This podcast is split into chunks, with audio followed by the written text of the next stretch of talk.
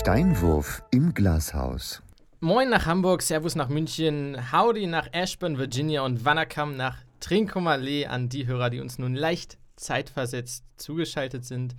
IBIMS wieder mit der nunmehr 36. Ausgabe des Hildesheimer Podcasts Steinwurf im Glashaus und zum 35. Mal sitzt mein drittliebster Zeitungskollege mir gegenüber. Er ist der Old Shatterhand zu meinem Winnetou, der Predator zu meinem Alien, der Mikro-Mirko der Trommelpauk. Meine Damen und Herren, Mirko Pauk.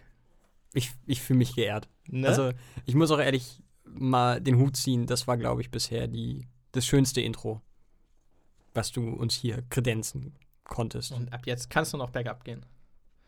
Ja, aber das ist ja meistens so. Ich glaube, da hat sich mittlerweile auch jeder der Hörer dran gewöhnt. In einer Woche, in der die NSDAP auf Twitter getrendet hat und ein Schweizer Bistum in einer Stellenausschreibung während der großen Nachfrage nach einem neuen Exorzisten sucht, möchte ich gleich über das größte Rätsel der Woche sprechen. Und zwar, du fährst auf eine Kreuzung zu, möchtest links abbiegen. Es gibt zwei Linksabbiegerspuren. Du ordnest dich zuerst auf der rechten Linksabbiegerspur ein, blinkst dabei logischerweise schon nach links, möchtest dann aber doch noch auf die linke Spur rüberziehen. Wie machst du das deutlich? Der Blinker nach links ist schon gesetzt. Du kannst ihn ja nicht nochmal drücken. Du kannst ihn ja auch nicht schneller aktivieren. Du kannst ihn auch nicht ausmachen und dann wieder anmachen, weil das unterbricht ja die Gesamtanzeige. Was tust du? Ich kurbel das Fenster runter und mache das, äh, zeige mit dem, mit dem linken Arm so nach, nach außen, wie du das machst, wenn du auf dem Fahrrad abbiegst. Das machst du? Nein, aber ich würde tatsächlich auch nicht die Spur wechseln. Ich würde einfach fahren und irgendwo wenden. Oder einfach auf der Spur bleiben. Ja, aber vor dir auf der rechten Linksabbiegerspur ist ein großer LKW und du denkst dir, okay, auf der linken Linksabbiegerspur kann ich halt quasi innen an dem LKW in der Kurve vorbeiziehen. Wenn ich keine Möglichkeit habe, ohne dieses Dilemma auf die linke Seite zu ziehen, bleibe ich auf meiner Spur. Okay. Das war's, ich bin durch. Vielen Dank. Achso, ich dachte, da kommt jetzt vielleicht So. noch eine Antwort. Ich, ich dachte, das wäre irgendwie so ein, so ein Rätsel oder so ein Nee, ich bin dann nach links rüber gefahren, während der Blinker quasi noch lief, hab mir aber dann gedacht, hm, es wusste jetzt gar keiner. Wenn da jetzt wer gewesen wäre, ich hätte es nicht angekündigt gehabt. Es wäre nicht vorhersehbar gewesen. Es wäre halt geil, wenn es so eine Funktion gäbe, wo du nochmal nach links runter drückst. Quasi, äh, der, der Blinker ist eingerastet, du drückst noch einmal runter und der springt wieder auf die vorher eingerastete Position. Dafür ist der Blinker jetzt aber doppelt so schnell. Dritt. Sodass der hinter dir weiß, okay, das ist jetzt dringend, der muss da rein. Ja, ich weiß nicht, ob das irgendwann zu kompliziert wird. Ach komm. Jetzt, wo mittlerweile das Fahren bald automatisiert wird Die und Leute äh, benutzen nicht mal Automatik. den normalen Blinker. ja, gut, das stimmt. Das ist sowieso kritisch. Das sollte, ich wollte gerade sagen, das sollte verboten werden, aber es ist verboten. Das ist äh, de facto verboten, wie du sagen würdest. Ach, schön. Ich danke dir. Bist du so sehr im ISC-Fieber wie ich? Ja, die Antwort ist natürlich ja. Und es geht richtig ab. Und Island hat schon mal seinen ersten Song released, der wiederum nicht mal den Vorentscheid bisher gewonnen hat. Aber er könnte zum ESC geschickt werden und der geht jetzt schon komplett viral durchs Internet. Ich kann natürlich jetzt die, die Namen nicht aussprechen. Also es- er ist Hildur nicht- er ist Göfnadottir. nicht von Hildur Göfnadottir. Er ist von Daoi Freier. Ach, keine. Ist auch egal, googelt das selber. Das, der Typ ist 2,8 Meter acht groß. Ich wollte gerade, also man kann jetzt aber aufgrund dessen, was du gesagt hast, auf jeden Fall nicht nach dem Namen googeln. Ja, aber Island ESC Song. Der Typ ist 2,8 Meter acht groß, steht mit seiner Band in Schlafanzügen darum, singt irgendeine abgespacede Synthi-Zeug, irgendwas. Und die haben ganz merkwürdige Instrumente, die es, glaube ich, auch in echt nicht gibt. Es ist ganz, ganz skurril. Sie tanzen dazu, haben sehr, sehr gelangweilte Gesichtsausdrücke. Ab und zu gehen sie dann aber richtig ab. Es ist sehr, sehr merkwürdig, aber halb Twitter hat sich schon köstlich amüsiert. Böhmermann hat schon große Herzen und Island-Flaggen getwittert. Dieser Song wird jetzt schon einer der großen Favoriten im Contest sein. Wenn es im, keine Ahnung, im Mai irgendwann heißt, wer wird der Gewinner, wer der Gewinner des Eurovision Song Contest 2020 in Rotterdam. Rotterdam. Ich habe tatsächlich sogar nochmal nachgeguckt, nachdem wir uns letzte Folge, ich glaube, es war letzte Folge, nicht sicher waren. Es ist Rotterdam. Die Isländer können einfach alles. Ja, sind, ach, es ist einfach ein sympathisches Völkchen. Dieser ganze Kram da im Nord Nordeuropa ist alles sehr sympathisch. Oh, dann kann ich gleich anschließen. Ich habe einen Dominostein dafür. Ich hatte, ich habe das Journalisten-Game im Prinzip durchgespielt. Ich hatte einen Termin bei Ikea im Restaurant Das ist schon geil. zum Frühstück. Das war so ein, die haben Spenden verteilt, was schon mal sehr cool ist an Vereine, die Kinder helfen. Die hatten ein komplettes Frühstücksbuffet. Bei Ikea. Und da dachte ich mir, also wie jetzt schon nach dem Intro heute, da kommt nichts mehr. Also ich kann Das ist die Woche quasi- der Superlativen. ich kann meine Schreibfeder jetzt zu Boden linken, sinken lassen. Das war's. Ja, war- du ja. hast es geschafft. Ich hab's geschafft. Ich bin durch. Und Gott kann mich wieder zu sich holen. Ah, lass uns jetzt hier nicht, nicht religiös werden. Apropos, äh, Religiös. nee, Superlative. äh, der Bertelsmann-Chef Thomas Rabe, der dadurch, dass er Bertelsmann-Chef ist, auch quasi Hm, Big Was ist Boss. Bertelsmann? Beginnen wir Äh, mal drei Stufen weiter unten. ich bin ja quasi gerade dabei. Wenn du mich Ja, nicht unterbrechen würdest, würde ich erklären. Äh, Erklär Bertelsmann ist, mal. Du gehst mir so hart auf den Sack. Bertelsmann ist eine äh, Riesenorganisation, da gehört gefühlt alles zu. Unter anderem auch die RTL-Gruppe. RTL kennt jeder. ASI TV. Dann ganz lange nichts. Und dann viel Werbung. Ähm, Und die drei Winnetou-Neuauflagen. ja, ja, waren das die, die ein bisschen kritisch sind, weil noch nicht draußen? Waren das die? Nee, der, der kommt noch, dieser, die Jugend von Winnetou, aber die drei kamen vor zwei, drei Jahren zu Weihnachten ins Fernsehen mit Wotan, Wilke Möhring Hm. und Milan Peschel und eigentlich allen normalen deutschen Schauspielern. Und die waren schon richtig, richtig übel. Auf jeden Fall hat äh, dieser besagte Thomas Rabe fantasiert in einem, Vi äh, in einem Video, in einem Interview, dass man doch äh, vielleicht so einen deutschen Big Player im Medienbusiness äh, zulassen sollte als Kartellamt und man vielleicht äh, sich als Bertelsmann-Gruppe einfach mal die Pro7 Sat1 Media AG kauft, womit wir quasi eigentlich nur noch einen großen Player im Privatfernsehen hätten.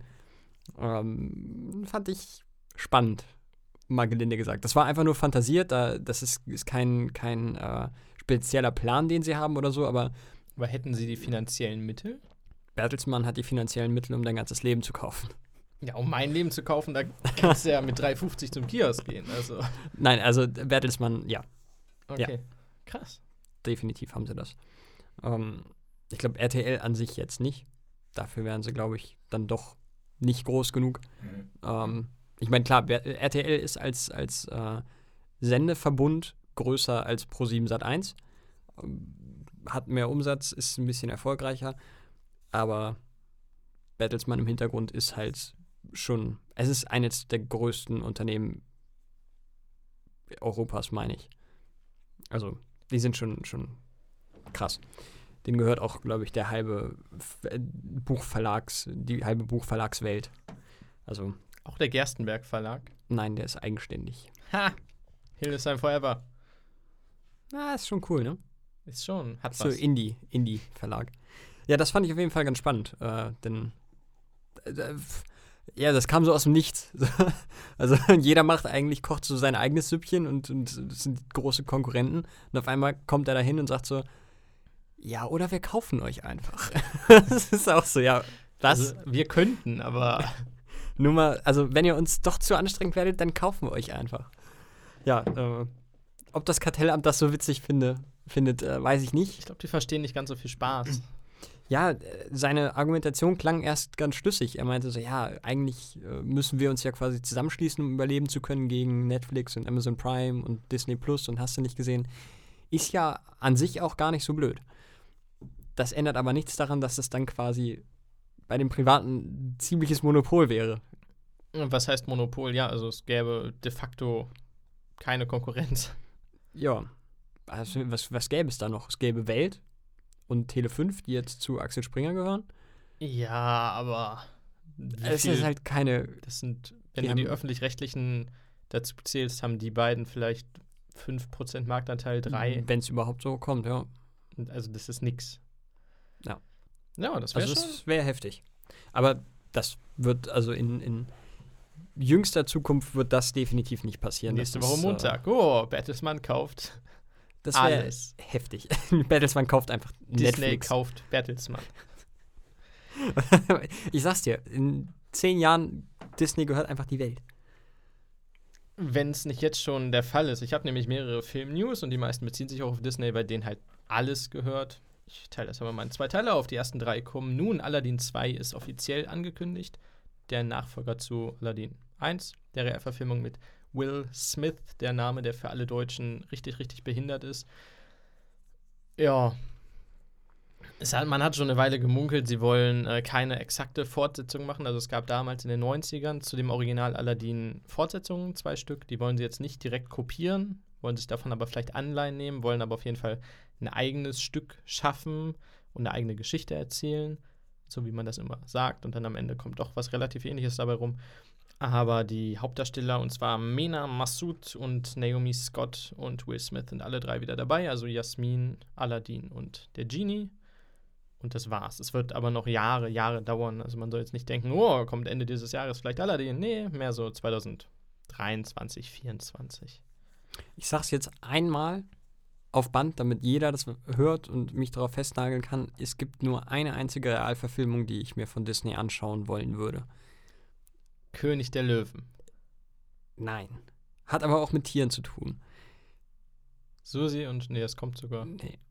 Ist auch noch nicht angekündigt. Ich habe auch noch nicht gehört, dass es dafür irgendwie Gerüchte gibt oder sowas. Das ist jetzt wirklich nur, weil ich diesen Film wirklich gut finde. 1001 Dalmatiner? Nee. Ein Königreich für ein Lama. Mit König Cusco und Isma und Kronk. Ach, diese komische Serie da. Nein, da, da ist die Serie basiert auf einem Film von Ah, okay. 2000, 1999, Okay, irgendwie den sowas. Film nicht, aber die Serie habe ich hin und wieder mal reingeschaltet. Ja. Fand ich immer so Ah, mittelmäßig. ja, die Serie war auch nicht so wirklich pralle, aber der, der Film ist bis heute ein Meisterwerk. Wie dem auch sei. In Deutschland ist der erste offizielle Netflix-Film angelaufen, der in Deutschland produziert wurde. Wie sagt man? Die erste deutsche eigenständige Netflix-Filmproduktion heißt das, glaube ich. Ja, Original könnte man sagen. Ja. Ein deutsches Netflix-Original und zwar Easy und Ossi. Mit äh, Lisa Vicari, glaube ich, heißt sie, äh, in der Hauptrolle oder in einer der beiden Hauptrollen, die man schon aus Dark kennt, wo sie einen fantastischen Job gemacht hat. Das kann sein. Der Film kam jetzt wohl eher so, ich sag mal, unterdurchschnittlich an. Es ist, ähm, oh, die eine Kritik war schön. Also ich lese selten Kritiken, aber dazu hat es mich echt interessiert, weil ich den eh nicht gucken werde. Es ist eine deutsche mm, Liebesgeschichte mit komödischen Anteilen. Das ist eigentlich, eigentlich so ein typischer Matthias, äh, Quatsch. Ja, na doch, aber eher Alle, typischer. Elias Mbarek-Film. So ein So bisschen. ein bisschen. Elias Also Mbarek, Caroline Herfurth. Die Tochter kommt aus dem reichen Haus, äh, der Typ, der Junge kommt aus dem armen Haus und die haben beide irgendwelche Träume und treffen sich und wollen dann ihren Eltern eins auswischen und so weiter. Und am Ende kommt aus dem Spiel aber doch irgendwie Liebe heraus und sie verlieben sich ineinander. Und ähm, die Also du- eine, Du guckst so die anderthalb Minuten Trailer und weißt eigentlich schon, wie es am Ende ausgeht. ja, das ist vorhersehbar, ist grundsätzlich, aber die eine Kritik war, es ist so unvorhersehbar, weil selbst das, was du denkst, es ist noch viel vorhersehbarer, als du denkst. Also, wenn du schon denkst, oh, da wird das und das passieren, ja, aber noch viel mehr und noch krasser. Also, es ist zu vorhersehbar, um vorhersehbar zu sein. Es kommt Das ist ja schon fast wieder spannend irgendwie. fast. Aber es gibt wohl, also nach einer Minute weißt du exakt, wie dieser Film abläuft und ausgeht. Ja. Für den ersten deutschen Netflix-Film, naja, aber vielleicht folgen ja noch einige. Das mal sehen. Und Disney Plus. Es ist natürlich in aller Munde das ganz große Disney Plus. Ich freue mich inzwischen ein bisschen. Ja, ne, Disney, ihr seid halt absolute. Wie hast du es so schön gesagt? Hast du Bastarde gesagt? Nee, das hast du zu den Bildleuten gesagt, ne? Das kann Was? Das weiß ich nicht. Ich glaube, ich habe das Ähm, zu wem anders gesagt, aber das darf ich jetzt nicht öffentlich machen. Gilt ja, glaube ich, zu den also meisten. nicht zu wem anders, zu einem anderen Verbund an Menschen. Hm, natürlich. Disney Plus kommt im März irgendwann heraus, was jetzt immer noch ein bisschen hin ist. Ich glaube, 20. oder so. Aber jetzt wurde schon angekündigt, die Mandalorian, die große Star Wars-Serie, die real verfilmende Star Wars-Serie, kommt hier auch im Wochenrhythmus raus. Was? Und das ist ein zweischneidiges Laserschwert. Ha! Ähm, die haben nicht mal Seiten, die Laserschwerter, also hat das gar keinen Sinn gemacht. Jede Woche eine Folge heißt, es kommen nicht alle auf einmal. Es gibt kein Binge-Watching, was ich sehr, sehr, sehr, sehr, sehr begrüße. Und ja, da müssen wir jetzt gucken, dass wir vielleicht einen Konsens schaffen. Also ich sehe die Vorzüge von Binge-Watching, wirklich. Es gibt auch Serien, habe ich, auch ich, sogar ich, ne, der absolute Hardliner, auch mal drei, vier Folgen am Stück geguckt. Hoho! Mindestens. Wenn nicht, nee, ich glaube, mehr waren es nie. Aber ich sehe durchaus die Vorzüge. Aber das ist so ein bisschen dieses Retro-Ding, dass man sagt, oh, eine Folge die Woche, dann ist das Gesprächsthema. Du redest mit Leuten drüber, mit allen möglichen Freunden, was kann jetzt passieren, was kommt. Du hypst dich zu diesem Termin, wo die neue Folge rauskommt. Und das mag ich wirklich, wirklich sehr. Und ich finde es schön. dass man im Prinzip die Wahl hat. Also wenn man das nicht will, kann man halt Netflix gucken oder Amazon, jetzt frei von irgendwelchen Wertungen der Unternehmen. Und Disney macht es halt anders. Das soll wohl das Alleinstellungsmerkmal bleiben, was ich wirklich, wirklich cool finde. Das Problem bei Mandalorian ist erstmal, die Serie ist halt schon komplett da in den USA. Also, also man muss bis zum Ende der Serie halt dann doch noch mal bis Juni oder so warten, was dann schon eine recht lange Zeit ist. Dann haben wir bald ein Jahr Richtung USA Unterschied. Und Star Wars The Clone Wars, die finale Staffel, worauf ich mich unglaublich freue, läuft jetzt in den USA an. Ich glaube, wenn die Folge rauskommt, müsste es ein, zwei Tage her sein, dass da die erste Folge auf Disney Plus auch angelaufen ist. Die soll in Deutschland dann auch mit einer Woche jeweils versetzt rauskommen. Das heißt, man hinkt im Prinzip der amerikanischen Verfassung der Serie so um vier, fünf, sechs Wochen hinterher, Woche für Woche. Und das ist, glaube ich, schon recht anstrengend. Weil wer Mandalorian wirklich liebt, so der hat die Serie irgendwie auf verschiedenen Wegen online bereits gesehen. Oder dem ist es auch egal. Aber bei Clone Wars ist es dann halt so, dass du tatsächlich sie halbwegs realistisch guckst mit dem Zeitverzug, aber halt sechs, sieben Wochen nach den Amerikanern. Das heißt, die Spoiler sind trotzdem alle da. Aber es ist halt, das Problem finde ich nicht, ist diese wochenweise Ausstrahlung, sondern tatsächlich dieser riesige Zeitunterschied der Veröffentlichung, dass die in Deutschland erst im März beginnen. Das ist nach wie vor wirklich, wirklich, wirklich asozial. Ist halt nicht mehr zeitgemäß.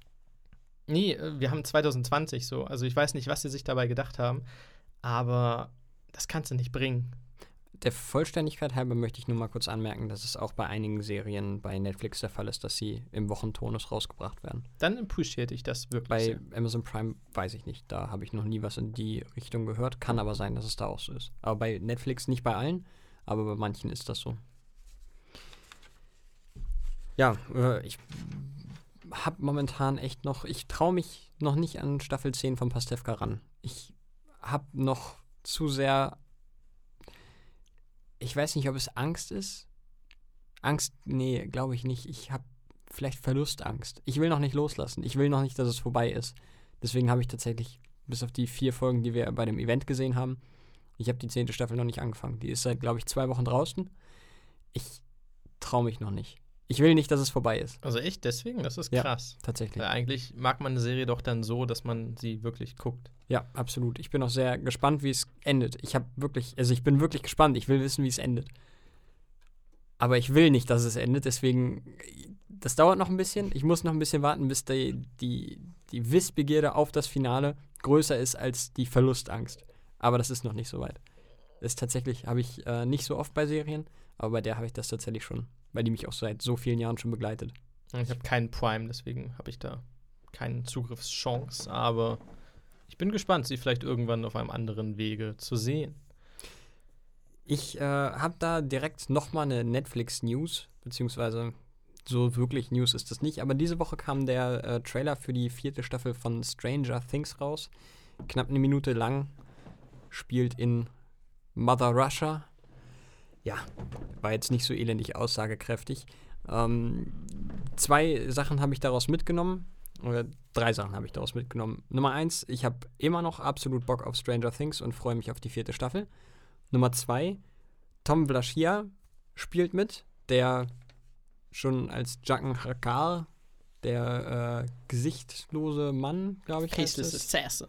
Oder der gesichtslose Attentäter, ich habe keine Ahnung. Don't know. Äh, in Game of Thrones bekannt ist.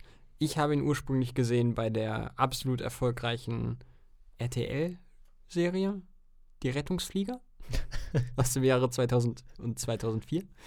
Ähm, ja, ist auf jeden Fall, finde ich cool, dass er da mitspielt. Ich hoffe, er hat eine etwas größere Rolle, auch wenn ich befürchte, dass er wahrscheinlich eher nur so eine kleine, kleine Rolle hat, aber auch das ja schon cool genug.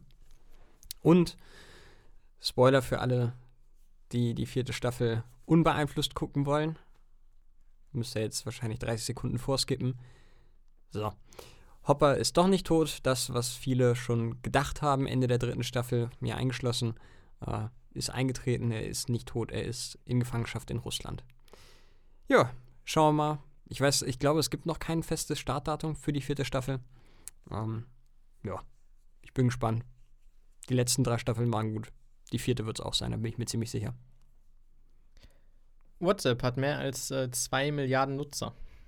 Die News ist schon, glaube ich, ein paar Tage alt, aber ich fand die Zahl einfach krass, wenn man bedenkt, dass in China gar nicht so viele Leute WhatsApp haben. Die haben ja eigene Messenger-Dienste, die WeChat. besser kontrolliert werden können.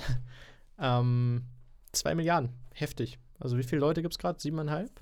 Ich glaube, wir gehen ganz krass auf die 8 zu. Okay, fast acht.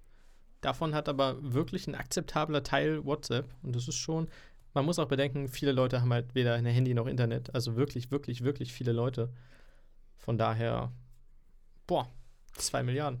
Ja, ich meine, man vergisst ja schnell, wie, wie ungelenkt das Schreiben vor gar nicht so langer Zeit noch war. Ich meine, vor zehn Jahren musstest du dir wirklich noch überlegen, nehme ich jetzt diese, diese zwei, zwei Zeichen Smiley, nehme ich den jetzt noch mit rein? Weil unter Umständen ist der dann zu lang und dann schickt er noch eine zweite SMS hinterher und das kostet dann ja auch schon wieder 16 Cent.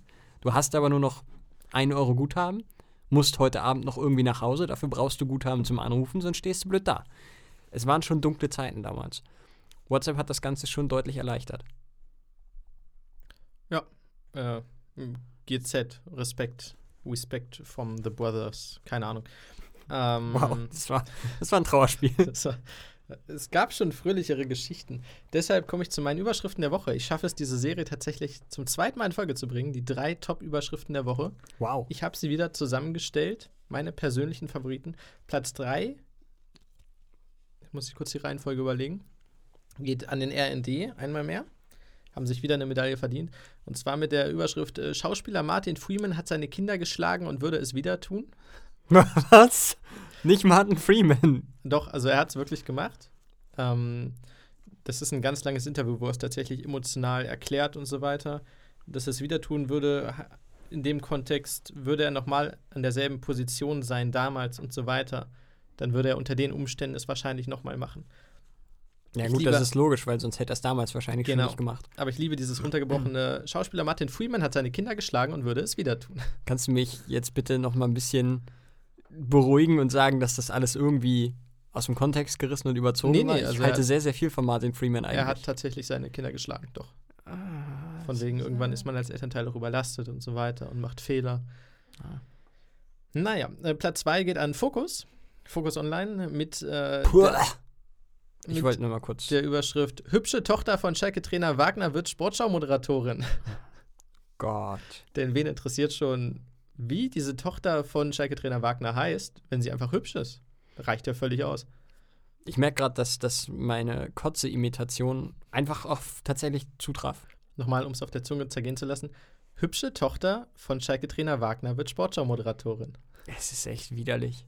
Ey, der Fokus ist ohne Witz. Fokus Online ist wirklich fast so niederträchtig und ekelhaft und scheiße wie Bild. Hey, du hast Platz 1 erraten, wunderbar. Der geht diese Woche an bild.de. Es ging in dem Artikel um äh, Statistiken zu den Flugreisen in Deutschland und die Überschrift ist mit einer schmollenden Greta verziert: Guck mal, Greta, so viele Fluggäste wie noch nie. In dem Artikel geht Spoiler-Alarm an keiner Stelle um Greta Thunberg oder irgendwas mit dem Klimawandel. Es ging einzig und allein um pure Statistiken. Und die Überschrift ist: Guck mal, Greta, so viele Fluggäste wie noch nie. Ich habe ich hab wirklich einfach das. Ich, ich will den Martin Freeman machen. Ich habe das Bedürfnis, jemanden zu schlagen. Es ist einfach unfassbar. Ah. Ich meine, klar, es ist, es ist schon wieder klug, weil sie wissen ganz genau, wer ihre Zielgruppe ist. Und äh, die lassen sich sehr, sehr leicht triggern. Ja, die springen halt komplett drauf auf. Äh, ja, ich krieg Krampf. Das ist unfassbar. Ah. Ich habe, das wollte ich noch kurz erzählen, von meiner Großmutter. Sagt man Großmutter? Nee, ne? Man sagt Oma. Ja, schon. Oma. Beides okay. Von meiner Oma ganz viele alte Filmsachen bekommen, die ich äh, mit, mit großem Vergnügen austeste. Also mehrere Projektoren, alte Filmrollen Geil. und muss kurz überlegen, ob da noch was bei ist. Ich weiß es gerade nicht.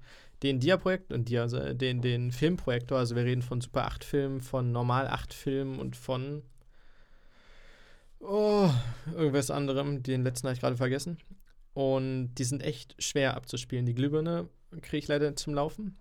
Also du kannst den, den riesigen, unglaublich schweren Projektor äh, kannst du aufklappen und da hast du tausende Einzelteile, das rattert laut, wenn du die Spule einlegst. Du kannst das Band da quasi durchlaufen lassen. Das ist unglaublich laut und unglaublich warm.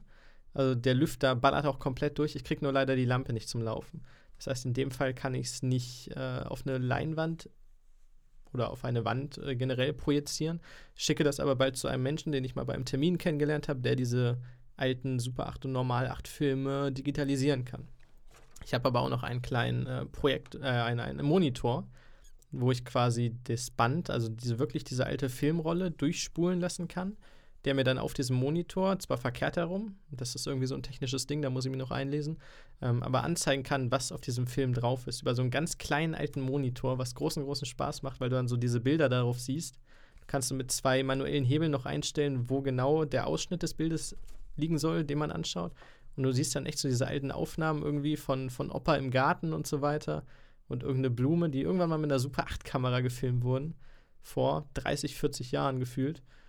Das macht großen Spaß. Das ist echt geil. Und jetzt kann man, also es gibt halt digitale Filme, tausende die Kopien, sonst was. Aber diese Filmrollen, auch wenn sie irgendwann digitalisiert sind, die gibt es halt nur einmal so. Das ist dieses Ding. Und du weißt genau, vor also 1973 oder so hatte mein Opa, der inzwischen irgendwo da oben im Himmel ist, halt diese Super 8-Kamera in der Hand und hat diese Blume in diesem Garten gefilmt. Völlig ohne Grund, weil er komplett begeistert war von dieser Technik. Aber das hat er damals gemacht. Das ist schon ziemlich geil. Das, das hat äh, das, das Knistern, also du hast ein ganz starkes Rauschen teilweise, weil die Qualität natürlich nach so vielen Jahren noch nicht mehr so gut ist von den Filmaufnahmen. Ähm, das hat was sehr, sehr Charmantes, was sehr Schönes. Ja, wollte ich nur gesagt haben. Macht großen Spaß. Wenn ihr mal Bock habt, fragt mal eure, eure Großeltern, die haben bestimmt sowas irgendwo noch rumliegen. Alte Filmspulen. Die Filme sehen echt toll aus oder Kameras oder Projektoren. Es macht wirklich Spaß, damit rumzuspielen. Ja. Ja. Ja, ich habe äh, mit solchen Sachen tatsächlich nie irgendwie Berührung gehabt. Ähm, klar, diese alten Filmrollen kenne ich auch noch aus alten Kameras, aber da spreche ich wirklich von, also quasi schon den, den neueren Filmrollen äh, wirklich welche aus, aus den 90ern und nicht irgendwo aus den 70ern. Da rede ich jetzt aber auch nicht von, von Videokameras, sondern von klassischen Fotos. Das ist äh, ja dann doch nochmal ein kleiner technischer Fort Fortschritt gewesen. Ja, ich habe äh, noch ein kleines Thema, was du mir tatsächlich erst geschickt hast. Und zwar bekommt äh, das alte Rollenspiel Gothic 1 ein Remake. Die Story darfst du gerne einmal kurz herleiten. Oh Gott, ich habe das nur abgelesen, als ich sie geschrieben habe. Ich auch. Äh, das Unternehmen, das damals Nordic gemacht hatte, äh, das Gothic gemacht hat, heißt Nordic oder hieß Nordic, die THQ dann Nordic, mit genau. THQ, glaube ich, fusioniert sind, ich weiß es nicht. Und die haben jetzt einen Teaser rausgehauen, einen spielbaren Teaser. Ich weiß gar nicht genau, wie man sich das vorstellen kann, aber einfach so ein bisschen gagmäßig zu diesem Spiel, weil sie gerade Bock hatten und Gothic 1 wirklich eine sehr, sehr krasse, treue Fangemeinde hat. Das Spiel ist jetzt 19 Jahre alt. Das ist im Prinzip eines der größten alten Rollenspiele so, was gerade in Deutschland wirklich eine riesige Fangemeinde hat. Und der Hype nach diesem spielbaren Teaser war so unglaublich groß und der Ansturm und die positiven Reaktionen, dass Nordic einfach gesagt hat, ja okay, dann machen wir ein Remake. So, wenn ihr Bock drauf habt, dann haben wir auch Bock drauf. Dann legen wir das Spiel einfach neu auf. Und das ist äh, für ein Spiel, was nächstes Jahr 20 Jahre alt wird, wirklich eine sehr, sehr coole Sache. Besonders weil die positive Energie der Fans buchstäblich dafür gesorgt hat, dass das jetzt neu aufgelegt wird. Und auch wenn ich nichts damit zu tun habe, finde ich, das ist eine sehr, sehr, sehr, sehr schöne Geschichte. Ja, das stimmt. Ich habe persönlich jetzt mit äh, Gothic eigentlich so gar keine Aktien. Also ich habe es nie gespielt, ich habe äh, nicht mal ein Let's Play dazu geschaut. Mit äh, Gothic relativ wenig zu tun, aber mit dem quasi spirituellen Nachfolger Risen habe ich äh, sehr viel Zeit verbracht. Es äh, hat jetzt auch keine Bäume ausgerissen, aber ich fand es immer irgendwie charmant. Es war ganz nett. Also ich freue mich da auf jeden Fall für die, für die Gothic-Fans. Wenn man einen neuen Teil bekommt, ist das immer schön. Ich spreche da aus Erfahrung. Half-Life und Portal. Apropos, äh, ich habe prophezeit, dass Half-Life verschoben wird. Bislang sieht es nicht danach aus. Ich wäre stark überrascht. Momentan wird immer noch gesagt, nächsten Monat ist Release. Aber so kurzfristig würden sie es noch verschieben? Ja. Ja. Das ist aber schon ein bisschen asozial.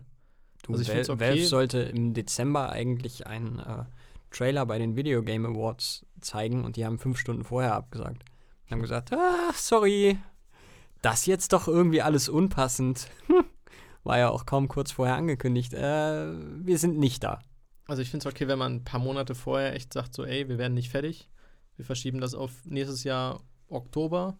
Dafür wird es halt richtig geil. Das finde ich cool. Aber so dieses, oh ja, nächste Woche wäre es fertig, aber doch nicht und mal gucken wann, dann. Nö, finde ich auch nicht problematisch. Problematisch fände ich es, wenn sie es rausbringen und es nicht fertig ist. Dann kriege ich einen Hals, weil dann komme ich mir so, als Konsument verarscht 2K. vor. Zum Beispiel, genau. Oder Aber FIFA. wenn sich, wenn sich der Publisher hinstellt oder wenn sich die Entwickler hinstellen und sagen, ey Leute, das ist jetzt, eigentlich sollen wir jetzt fertig sein, aber wir werden nicht mehr fertig bis nächste Woche oder bis nächsten Monat, wann auch immer. Ähm, wir müssen es verschieben. Das machen die ja definitiv nicht freiwillig, weil das kostet richtig Kohle. Also richtig, richtig Kohle. Und da habe ich einen großen Respekt vor, wenn sie sich hinstellen und sagen, ey, es ist halt einfach nicht fertig und so wollen wir euch das nicht präsentieren. Das ist für uns beide scheiße. Lass uns lieber noch mal ein bisschen warten. Wir arbeiten da noch mal dran und dann kommt es halt, keine Ahnung, in drei, vier Monaten raus. Dann ist es aber auch wirklich ordentlich. Da, das ist auf jeden Fall immer mein, meine, meine bevorzugte Wahl. Denn damit kann man sich viel kaputt machen, wenn man es nicht macht. Schau dir äh, die Assassin's Creed-Teile an. Da haben sie sich Gott sei Dank mittlerweile wieder ein bisschen erholt. Aber Ubisoft jetzt mit, äh, wie heißt es hier, äh, Ghost Recon Wildlands, da haben sie sich äh, quasi alles mit kaputt gemacht. Äh, Fallout 76, der Fallout 4-Teil war auch schon nicht so wirklich pralle. Bethesda damit auf die Fresse gefallen. Das ist momentan, du hast es schon angesprochen, äh, WWE 2K20. Ähm, Wobei das eine neue Dimension ist. Also das, das war nochmal Die Next Level Shit, das stimmt, aber in der Entwicklung, in der Pri, Pri, Pri-Alpha. ja, aber nee, also dann lieber verschieben und ich muss noch ein bisschen warten, als dass dann irgendeine Grütze dabei rauskommt. Definitiv. Apropos Grütze, wir kommen zum Boxoffice. Ich habe mal wieder eine Boxoffice, eine kleine, kleine, kleine Rubriken-News vorbereitet. Ähm, es gibt gerade nichts, was so richtig durch die Decke geht, ist das Problem. Birds of Prey erholt sich ein bisschen, war ja sehr, sehr schwach gestartet, ist jetzt, hat okay weitergemacht. Es wird kein durchschlagender Erfolg, aber es ist aktuell auf einem ganz guten Weg. Hat jetzt äh, 180 Millionen, glaube ich. Und wenn sie so weitermachen, das Problem ist, der Film kann nicht viel mehr machen. Er hat sowohl von den Kritikern als auch von den Fans durchaus sehr positive Bewertungen. Man wartet jetzt so ein bisschen darauf, dass der Hype dann auch in den Kinokassen ankommt. Das scheint aber noch nicht der Fall zu sein. Was richtig durchstartet, ist Sonic. Aus irgendeinem Grund. Sonic, dieser kleine blaue Igel, mit dem ich nie in meinem Leben irgendwas zu tun hatte. Aber der hat nach einer Woche jetzt schon 125 Millionen gemacht. Was relativ krass ist, ist schon mal mit Abstand zum jetzigen Zeitpunkt äh, die erfolgreichste Videospielverfilmung nach acht, neun Tagen. Ähm, bisher ist der erfolgreichste Videospielfilm Pikachu aus dem vergangenen Jahr. Detektiv Pikachu. Detektiv Pikachu, Entschuldigung, der aber auch nicht sonderlich krass war. Der hat 433 Millionen eingenommen. Das ist okay. Am weltweiten Boxoffice natürlich jetzt nicht die große Übermacht. Und wenn Sonic jetzt schon 125 hat nach einer Woche und der Film ist weder in Japan, wo Sonic herkommt, noch in China, noch in Russland überhaupt angelaufen, man prophezeit, dass er tatsächlich um die 800, 900 Millionen oder so holen kann. Was dann wiederum in der ersten Liga quasi der, der, der Filme eine größere Rolle spielen könnte. Das wäre krass, denn das wäre quasi tatsächlich so ziemlich das erste Mal, dass eine Videospielverfilmung auch wirklich so einen durchschlagenden Erfolg hat. Ja, eben, also Pikachu bisher wirklich mit Abstand der erfolgreichste. Ich glaube, danach kommt äh, Tomb Raider von 2001, der die Hälfte hat ungefähr. Resident Evil dürfte auch da irgendwo in der, in der Richtung sein mit Mila Jovovi- Jovovich. Genau, aber 433 ist echt nicht die Welt. Und Sonic hat nach einer Woche jetzt 125. Wie gesagt, in Japan wird der Film richtig einschlagen. China sowieso. Boah. Also unter gewissen Umständen, wenn verschiedene Dinge passieren, könnte er auch an die Milliardenmarke rankommen. Was krass ist, denn Ich glaube, damit hat keiner vorher wirklich gerechnet. Nee, vor allem nach dem großen Desaster am Anfang, wobei man sagen muss, die haben sich ja echt zusammengerissen. Sonic, man kennt die Geschichte, im ersten Trailer hatte er sehr, sehr, sehr menschliche Züge, was die Leute nicht so geil fanden. Ziemlich kleine Augen im Gegensatz zu seiner Videospielversion. Und das gab einen ganz kleinen Shitstorm, so überall auf der Welt von allen Menschen. Und dann hat das äh, betreffende Studio gesagt: Ja, okay, wir ziehen ihn nochmal kurz zurück und machen den neu. Und dann haben sie ihn halt ein bisschen angepasst. Und da muss man auch sagen, die Fans haben gesagt, okay, so, wir haben es bisher gehasst, aber jetzt sieht's geil aus. Jetzt sind wir durchaus positiv gestimmt und das schlägt sich jetzt auch an den Kinokassen nieder. Das fand ich eine super Sache, weil ähm, es gab einen Shitstorm. Gut, das an sich ist jetzt erstmal nicht wirklich wünschenswert, aber eine adäquate Reaktion des Studios und dementsprechend danach auch eine adäquate Reaktion des Publikums. Das selten wird aus einem Shitstorm so viel Konstruktives gezogen. Dass beide Seiten am Ende glücklich sind. Ähm, fand ich sehr, sehr schön. Überrascht mich doch, dass der ganze Film so durch die Decke geht, da ja auch Sonic als Videospiel-Franchise äh, ja seit knapp 20 Jahren eigentlich sehr, sehr angeschlagen ist. Da kommt ja fast nur Scheiße raus. Also Sonic zieht als Charakter zwar immer noch, aber ja, wenn man sich überlegt, dass vor 25, 30 Jahren Sonic sich quasi einen Beliebtheitskampf mit Super Mario geliefert hat, das kann man sich heute halt nicht mehr vorstellen. Die haben den schon ordentlich zugrunde gerichtet mit den letzten Videospielinstallationen, die alle ziemlich gegen die Wand gefahren sind. Videospielfilme sind halt nie besonders gut gewesen. Siehe, selbst Assassin's Creed mit Michael Fassbender, Detective Pikachu war jetzt schon einer der besseren wohl. Der soll relativ gut gewesen sein. Also der Genau. wurde auch äh, von der Fangemeinde recht gut angenommen. Aber abgesehen davon ist das selten etwas, was die Filmbranche tatsächlich gut trifft. Es gibt sogar noch Entwicklungen in den Top 50 und zwar ähm, ist der Joker durch die Oscarsaison sind mehrere Oscar-Filme quasi wieder in die Kinos gespült worden, die schon längst draußen waren. Unter anderem Parasite, der im September, meine ich, rauskam, 2019. Natürlich der Joker, der im Oktober rauskam und so weiter. Die nehmen sie alle nochmal so rein für zwei, drei Wochen, um nochmal ein bisschen was gut zu machen. Und der Joker ist dadurch im Moment auf Platz 32 mit 1,07 Milliarden und könnte noch locker Toy Story 4 überholen auf 31. Also der geht gerade noch mal so drei, vier Plätze nach oben. Und Star Wars 9, der jetzt langsam ausläuft, ist auch nur ein paar wenige Euros dahinter. Das heißt, so diese beiden so im Schneckentempo gehen noch mal so zwei, drei Plätze nach vorne und werden irgendwo um Platz 30 rumlanden. Das ist jetzt keine riesen News. Aber ganz schön, vor allem für die Macher vom Joker. Und damit komme ich zu Superhelden. Oh, lieben Wow. nicht alle Superhelden? Geil, oder? Wunderbar. Dann Ich geht's jetzt richtig ab. Oh, das dauert jetzt erstmal. Huiuiui. Ach, Nee, aber. Spaß. Äh, Venom 2 mit äh, Woody Harrelson in der Rolle von Carnage. Carnage ist ein Symbiont. Also es gibt ja Venom, den Symbionten, der so ähnlich aussieht wie Spider-Man, nur in schwarz, aus wildem, wie nennt man das? Goo? Alien Goo? So ein Glibberzeug, was an ihm dran ist. Und ihn zu einem fressenden Monster macht. Davon gibt es, glaube ich, fünf oder sechs verschiedene Versionen. Und Carnage ist einer davon, weil Carnage Haben, haben die alle unterschiedliche Farben? Ja. Das ist ein bisschen wie die Power Rangers, ne? so ein bisschen, nur deutlich abgefuckter. Weil die Dinger echt eklig sind. Ich fand immer, dass Venom sehr, sehr cool aussah. Er sieht Der recht hatte cool aus, was. weil er aussieht wie ein, äh, wie ein. Ah, Äh, Wie ein Emo-Spider-Man. ey, das wollte ich exakt sagen. Ich war bei Grufti, aber Emo geht auch. Wie so, ein cooler Skater-Dude Spider-Man. Wahrscheinlich hört er auch Avril Lavigne oder sowas. Zu Hause. Ey, nix Geht da gegen Avril. Lavigne. Ich mag Überhaupt nichts. Das ist mein Guilty Pleasure. Habe ich damals in der Schule. Äh, okay, ich habe ehrlich gesagt seit sieben, acht Jahren nichts mehr von ihr gehört. Aber damals fand ich. Sag mal ein Lied von ihr, was damals angesagt war. Skaterboy, wo wir gerade dabei waren. Nope. Complicated. Mm, nee. Äh, When You're Gone. Das Auch sind nicht. halt alles die ganzen Sachen aus den 2000ern. Kenn ich kenne nichts Neueres. Also so aus dem Radio früher unterbewusst. Oh, Ja. Lavigne, geil. Äh, was ich sagen wollte, genau, Woody Harrelson spielt Carnage, Carnage Cletus Cassidy heißt der gute Mann, glaube ich. Das Problem ist, dieser Symbiont hat sich mit keinem normalen Menschen äh, verbunden, sondern mit einem psychopathischen Massenmörder.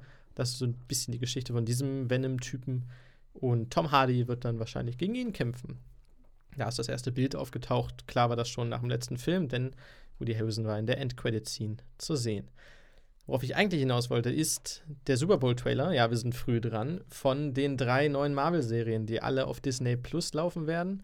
Denn Disney weitet das MCU insofern aus, als dass manche Filme sozusagen zu Serien umgewandelt werden, um auch den Streaming-Dienst zu stärken und so ein bisschen das MCU zu diversifizieren. Auch weil die meisten AAA-Schauspieler, sage ich mal, mit äh, Robert Downey Jr., mit Chris Evans, so die großen, großen Marvel-Charaktere Iron Man, Captain America abtreten. Dass man so ein bisschen guckt, dass man es auch ausweitet auf den Silver Screen, wie man so schön sagt. Und da gibt es unter anderem die Serie Falcon and Winter Soldier, was so die beiden spirituellen Nachfolger von Captain America sind. Nämlich Bucky Barnes, der alte Freund von Captain America, und Sam Wilson, Falcon, der Kollege von Captain America wiederum, der der neue Captain America wird. Und das wird eine, boah, im Stil des MCUs eine Action-Superhelden-Serie, die ganz cool aussieht. Und die beiden haben eine coole Dynamik gehabt in den letzten Filmen, haben sich immer mehr angefreundet und sind so ein bisschen Fanlieblinge geworden.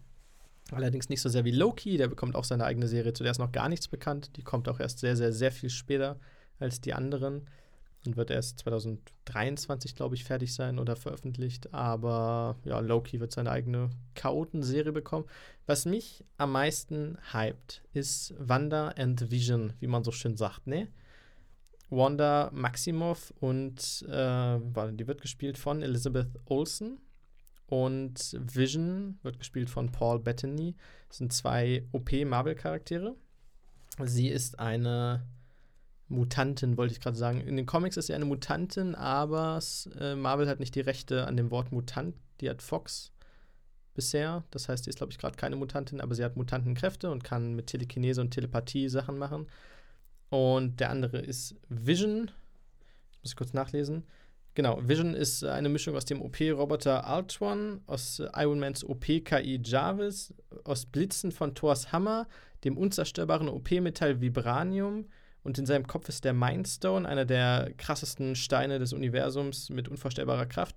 Und er ist so gutherzig, dass er Thors Hammer auch hochheben kann. Also der ist wirklich, wirklich crazy. Er kann Laser schießen, der kann fliegen, der kann sich äh, immaterialisieren, also durch Sachen durchfliegen. So der ist so der ultimative OP-Charakter. Deswegen musste auch für die letzten beiden großen Avengers-Filme so ein bisschen genervt werden und wurde quasi rausgeschrieben, damit er nicht zu sehr in die Story eingreifen kann. Und diese beiden OP-Charaktere schließen sich jetzt zu einer Serie zusammen und machen eine klassische Sitcom, eine fast zweidimensionale Sitcom in einem Wohnzimmer, was ganz, ganz, ganz, ganz absurd wird, denn also man sieht, die Serie hat ein Produktionsbudget von 150 Millionen Dollar was recht viel ist, dafür, dass sie tatsächlich in einem kleinen Set stehen und es wird eine Sitcom. Die Beleuchtung, die Kameras, man sieht schon, so das ist eine Standard-Sitcom aller Big Bang Theory. Ähm, Wanda scheint so ein bisschen Gedankensprünge zu haben. Mal spielt es irgendwie in den 50ern, mal in den 70ern. Verschiedene Kostüme, verschiedene Outfits, aber alles auf sehr, sehr ähm, auf billig getrimmtem Niveau, würde ich sagen, mit den Lachern, mit den Gags und so weiter. Das kommt alles. Also es wird tatsächlich eine Sitcom mit zwei OP-Action-Charakteren die keine Action machen werden. Und ich weiß nicht, was sie damit vorhaben, aber ich glaube, das wird sehr, sehr artsy und sehr, sehr großartig. Das war mein großes Marvel-Ding. Ja, ich äh, bin immer wieder gespannt, wie äh, es weitergeht in dieser großen, großen, schon seit Jahren andauernden Serie. Wie lange kann ich Superhelden ausquetschen? Mal schauen, wie es die nächsten Jahre weitergeht. Hoffen wir noch sehr lange. Ich habe nämlich noch DC-Superhelden im Angebot. Oh, wunderbar. ich sehe ein Zucken in deinem Auge. Nee, nur zwei kleine Sachen. Und zwar äh, Robert Pattinsons ähm, Bad-Anzug wurde ja revealed. Habe ich auch auf Instagram gepostet gehabt. Und es gibt jetzt die Fantheorie, die durchaus stimmen kann und die sehr cool ist, dass das Bat-Symbol selber, also die Fledermaus auf seiner Brust, äh, besteht aus den Pistolenteilen, mit der seine Eltern getötet wurden. Das wäre schon ein bisschen makaber. Schon ein bisschen makaber, auch ziemlich cool. Die andere News ist, in London wurde ein äh, Batman-thematisches Restaurant eröffnet. Und wenn ich mal wieder, ich muss irgendwann mal wieder nach London, denn ich muss in dieses Restaurant. Du gehst durch die Bathöhle quasi rein, durch den Eingang, hast dann unten fünf verschiedene Themenrestaurants zur Auswahl. Unter anderem äh, Pennyworth, das ist äh, der, der Butler von Batman. Das ist wohl so ein bisschen britische gehobene Küche. Dann hast du Harley Quinn's Sushi Bar, was anscheinend so ein bisschen stylisch, Arkham, chaotisch sein soll, so ein bisschen zu hip. Dann hast du Gotham. Ich habe keine Ahnung, was es da zu essen gibt, aber es wird sehr düster und depressiv werden. Und mein großer Favorit, du hast die Iceberg Lounge. Das ist der, der Club vom Pinguin. Wirklich stilecht mit riesiger Bar und riesigen Tischen und so weiter. Du kannst einfach in der Iceberg Lounge sein. Und das ist so ein bisschen der Traum in meinem Leben, den ich bisher noch nicht geträumt habe, aber ich hoffe, dass ich ihn irgendwann mal träumen werde. Und ich muss nach London in diese Iceberg Lounge, weil ich glaube, das wird richtig, richtig geil. Aber es soll auch recht teuer sein. Das ist schon cool. Wir brauchen jetzt mal einen Aufruf. Wir brauchen einen Sponsor, der uns für eine Woche nach London schickt. Dann gucken wir uns das an und wir gehen in diese Harry Potter Studios und nehmen überall einen Podcast auf. Da ist mir auch fast egal, welcher Sponsor das ist. Da verkaufe ich auch meine Seele für. Hey Disney, hallo. Hallo Disney. Auf einmal, ey Leute, Marvel ist der Hammer. Ich komme nicht, also ich bin nur noch am Marvel gucken. Ich träume schon, ich wäre Spider-Man. Der eigentlich zu Sony gehört, aber er ist ja auch im MCU. Ich habe jetzt gelesen, äh, warum Marvel. Ich habe mich immer gefragt, warum es keinen zweiten Hulk-Film gibt. Ich dachte mal, weil der nicht so erfolgreich ist. Aber die Rechte an Solo-Hulk-Filmen wiederum hat Universal Pictures. Okay. Also es gibt Spider-Man natürlich und die X-Men gehörten bisher zu Sony. Ich glaube, die X-Men sind jetzt zu Marvel gekommen, die bauen sie nach und nach ein. Aber Hulk können sie zwar einbauen in Avengers-Film und Multifilm, aber keine Solofilme, denn die Rechte an Solofilmen für Hulk hat wiederum Universal Pictures. Das finde ich sehr schade, denn wenn es einen Schauspieler gibt, dem ich einen Solo-Hauptrollenfilm gönne, dann ist es Mark Ruffalo. Den Wobei Edward durch und Norton durch ja den ersten hatte von Hulk. Ja, aber er spielt. Äh, Mark Ruffalo spielt ihn ja jetzt im MCU. Und wenn es einen MCU-Film gäbe, dann würde er da wahrscheinlich Ja, aber Edward Norton nehmen. hat ihn auch im MCU gespielt, also der gehört zum Kanon. Ist, wie, wie kann man sich erklären, dass das jetzt zwei unterschiedliche sind? Er wurde neu besetzt. Ja, also ist ja trotzdem eigentlich aktuell Mark Ruffalo. Aktuell ist es Mark Ruffalo, aber im ersten Hulk-Film von 2009, glaube ich, war der zweite MCU-Film, der auch via Endcredit-Scene tatsächlich angeknüpft ist an das MCU. Also das ist ein offizieller Teil. Da spielt ihn halt Edward Norton. Der wiederum ist ja sehr eigensinnig, was das Filmemachen angeht und hat sehr viel Ahnung davon. Zumindest hält er selber von sich selber recht viel, auch zu Recht, auch zu Recht. Und wollte wohl sehr viel kreativen Input geben in diesen Film und sehr viele Sachen ändern. Und da haben sie danach gesagt, ja, wir nehmen jetzt mal wen anders. Das ist schon sehr anstrengend mit dir. Danke fürs Dabeisein, aber wir holen mal einen anderen Charakter ran. Ja. Das war Edward Nortons Ende im MCU. Ich glaube, er war nicht besonders traurig, weil er ist mehr so zu Hause in den einzelstehenden Arthouse-Filmen und nicht wirklich in den großen Blockbustern. Ja, er hat einen Weg für Mark Ruffalo freigemacht und ich mag Mark Ruffalo einfach sehr. Ja. Eine große äh, lokale Ankündigung gab es, lokal im Sinne von Streaming, äh, quasi auf Deutschland bezogen. RTL hat nämlich mit äh, TV Now eine krasse Offensive angekündigt. Und das ist tatsächlich heftig. Elf eigene Produktionen sollen in den nächsten Jahren online gehen. Das ist schon ein Brett, weil das auch ziemliche Hochkaräter beinhaltet. Manche relativ bekannte bundesweite Regisseure und, und ähm, Ich bin jetzt echt gespannt. Leute, ich die habe davon noch nie was gehört. Bitte mehr. Ja, ich habe äh, mir die einzelnen Sachen da nicht angeguckt, weil äh, letztendlich gehe ich davon aus, dass das. Ich habe halt meine Vorbehalte. Es ist RTL. Wenn RTL was Eigenes produziert, ob das jetzt Fiction oder, oder äh, diese Real-Life-Fiction-Bullshit-Formate sind, sei jetzt mal dahingestellt. Ich kann mich nicht dran erinnern, dass äh, RTL das letzte Mal etwas produziert hat, was mir gefallen hat. Ich weiß, dass eine Produktion äh, mit Christoph Maria Herbst äh, dabei ist.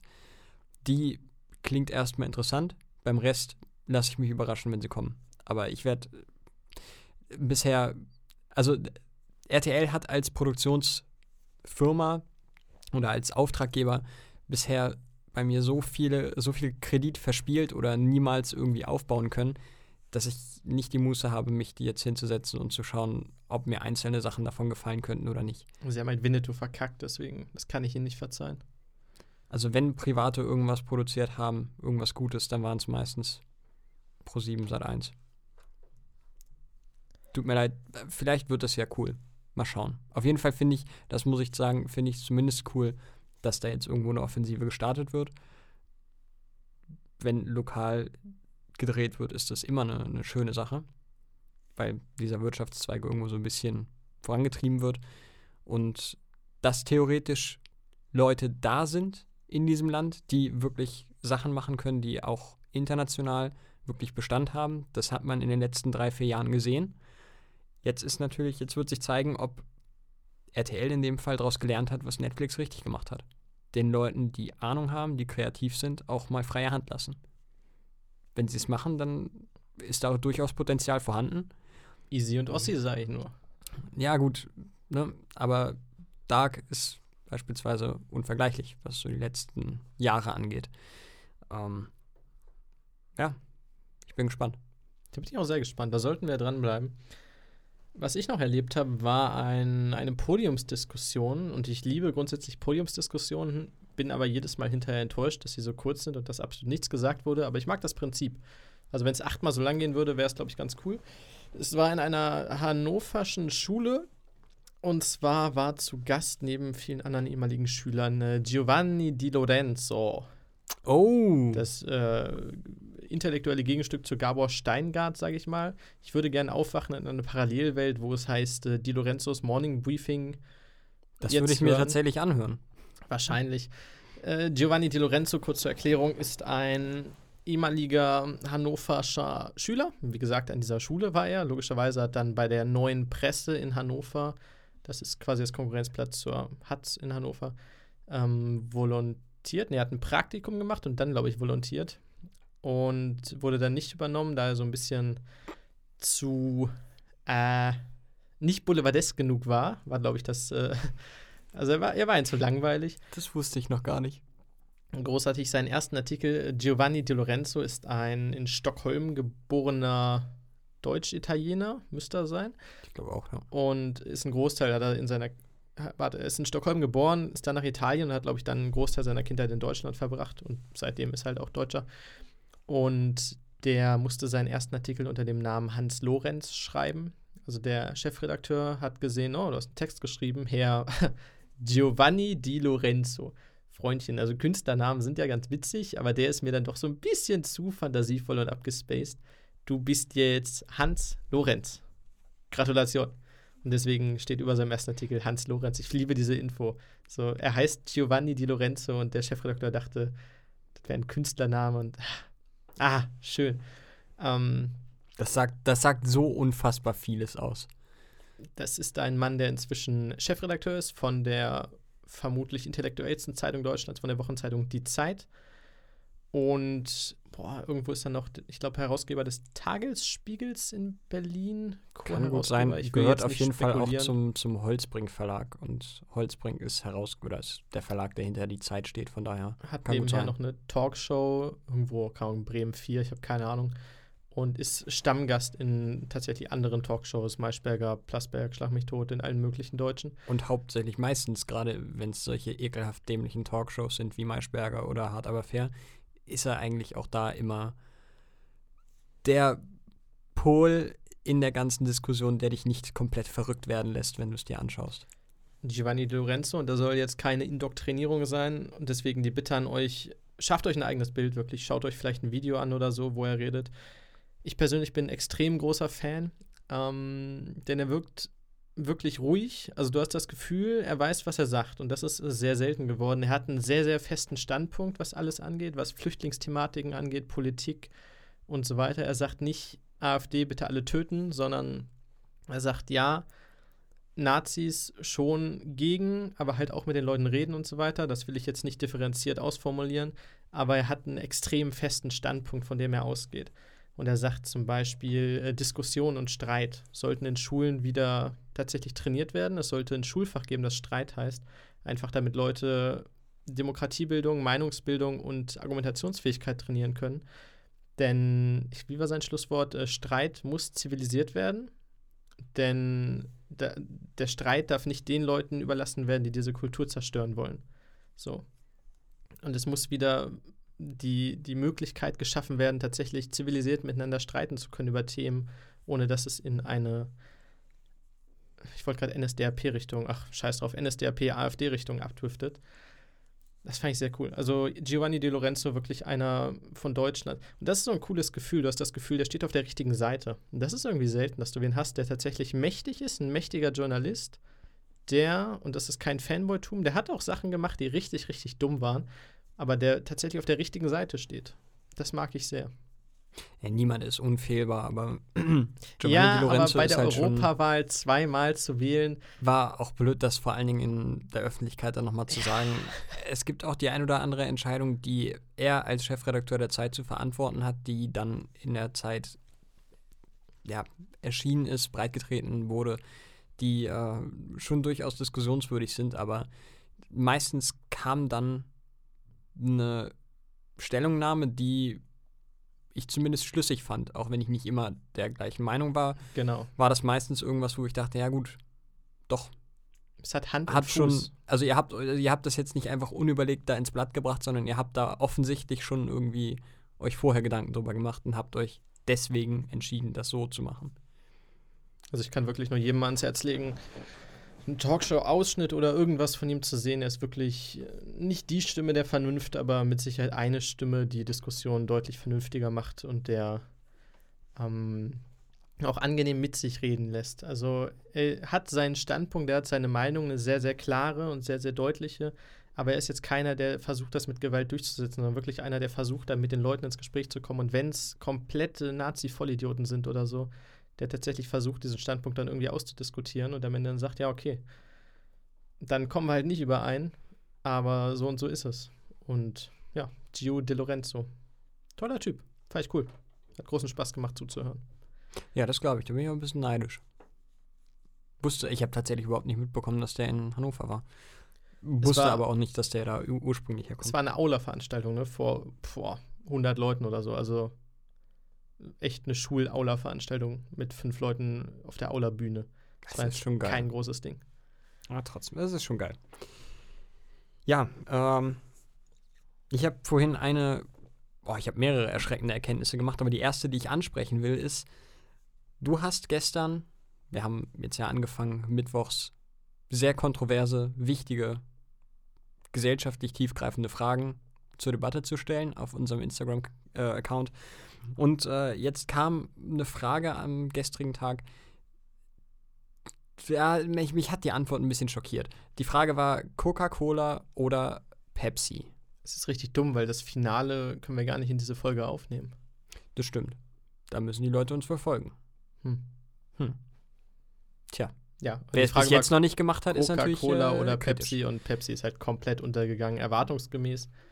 Aber Es war, ja, ich habe auch erwartet, dass Pepsi nicht Coca-Cola schlägt. Meistens ist der Underdog zwar besser, aber natürlich nicht so appreciated. Aber dass es wirklich, ich glaube, 12 oder 14 zu 2 Stimmen waren und eine dieser zwei Stimmen war ich, das ist schon erschreckend. Das hat mich schockiert.